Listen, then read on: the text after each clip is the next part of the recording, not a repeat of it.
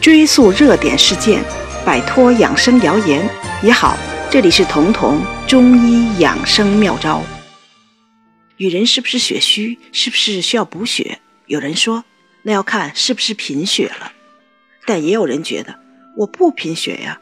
但每次看中医都会被说成是血虚。血虚非得贫血吗？什么样子就是血虚了？首先，血虚是中医的概念。贫血是西医的概念，中医的血指的是西医的血加上身体的用血能力，所以就算你不贫血，但是身体的用血能力不足，照样可以血虚。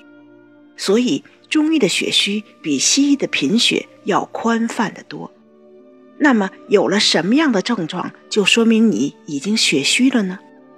一个是手指甲上的月牙少了，还有一个就是头发变枯变黄了。我们手指甲上的月牙可以很好的反映身体的状态，不光是女性，男女都一样，因为它们是营养代谢好坏的标志。身体好的人或者身体状态好的时候，这个月牙就会很大很多，反之就会变少变小。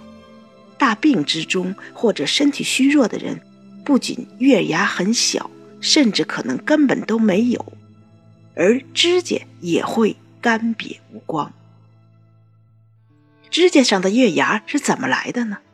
其实它是不断长出指甲的甲床，这里供应的是指甲生长所需要的所有的营养。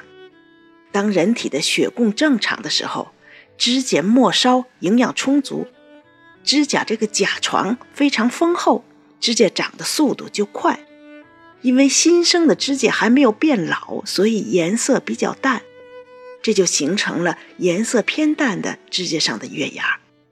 也就是说，指甲长得快的时候，月牙就大；指甲长得慢，月牙就小，甚至不太明显。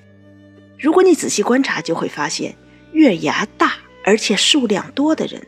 肯定是精力旺盛的人，他们会比同龄人显得年轻有活力，因为指甲和皮肤和头发都是需要营养供应的。相对于心脑肾呀这些重要的器官来说，指甲、头发、皮肤是次要的。当人遇到疾病或者营养供给不足的时候，身体会舍居保帅的先把指甲、头发、皮肤的营养断掉。这个时候，指甲的生长就变慢了，月牙自然也就小了。我记得小时候有个同学因为结核病休学了一年，第二年他来上学的时候告诉我，他在休学的一年之中都没有剪过指甲，因为指甲不长。后来我学了医才知道，结核病是一种消耗性疾病，它的消耗非常大。在他生病的时候，会消耗的连身体重要器官的营养都未必满足得了，指甲自然就更顾不上了。其实不一定非是这种结核呀这种消耗型的疾病，只要你这一段特别忙、特别累，以至于耗的气血都不足了，月牙同样会减少。这就提示你，你要及时补血了，因为月牙少意味着你已经血虚了。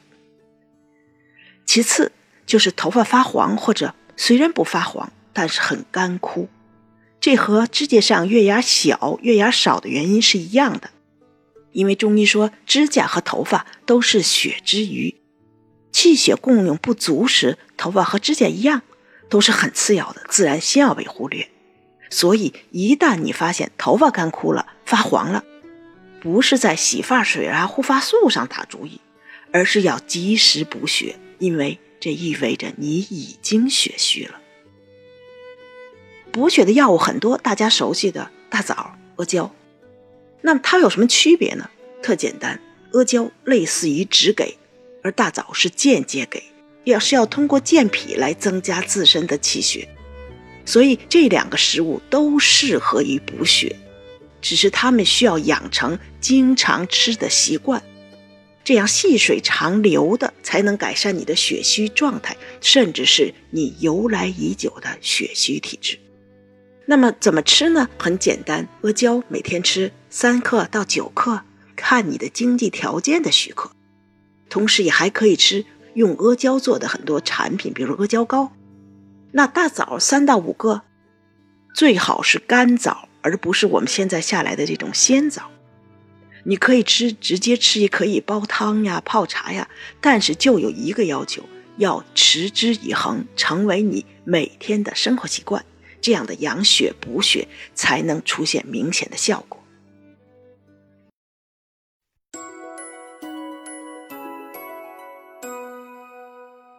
本节目由健康新同学、博吉新媒联合出品，喜马拉雅独家播放。